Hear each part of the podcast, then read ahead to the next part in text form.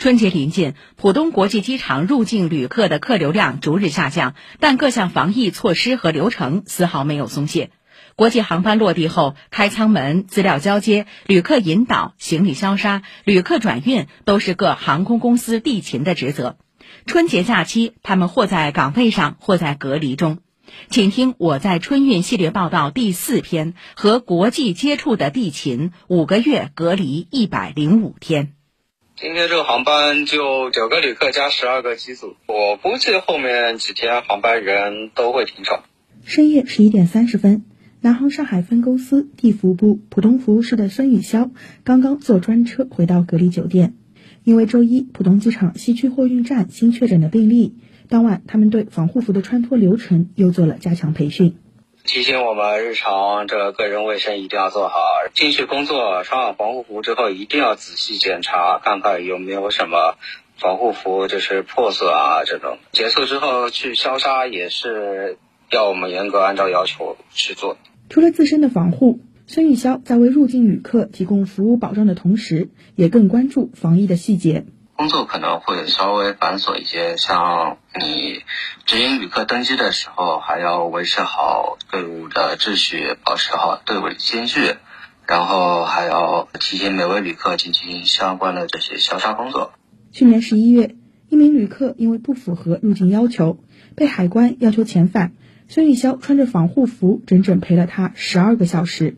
直到把他送上回程的航班。因为全程穿上防护服，不能喝水，也不能吃东西嘛，更加别提这个上厕所了。啊，当时我就觉得这也是自己的一种责任吧，然后能够让我以较好的一个状态完成这个工作任务。从去年八月十七号起，浦东机场四千四百多名高风险岗位人员被纳入集中居住管理范围后。孙玉潇就开始了工作七天、集中隔离七天、居家隔离七天的循环模式。五个多月里，他已经累计隔离了一百零五天。最开始，家里人对孙玉潇加入国际级地区旅客保障突击队很担心。随着各项防疫措施的加强、两集中要求的完善以及疫苗的接种，家人们也慢慢放心了。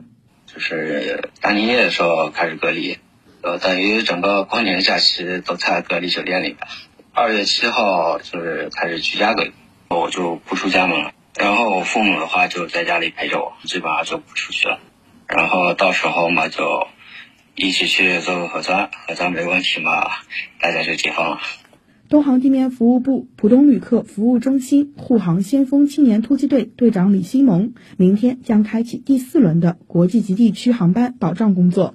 作为基地航空，东航每天有四至五个国际和地区航班进港。现在我们其实是一个航班一个航班下的，它一个航班就是，呃，经过流调那边全部完成流调手续之后，会有那个消杀人员对整个这个区域进行一个消杀，然后消杀完毕之后，下一个航班才可以下课。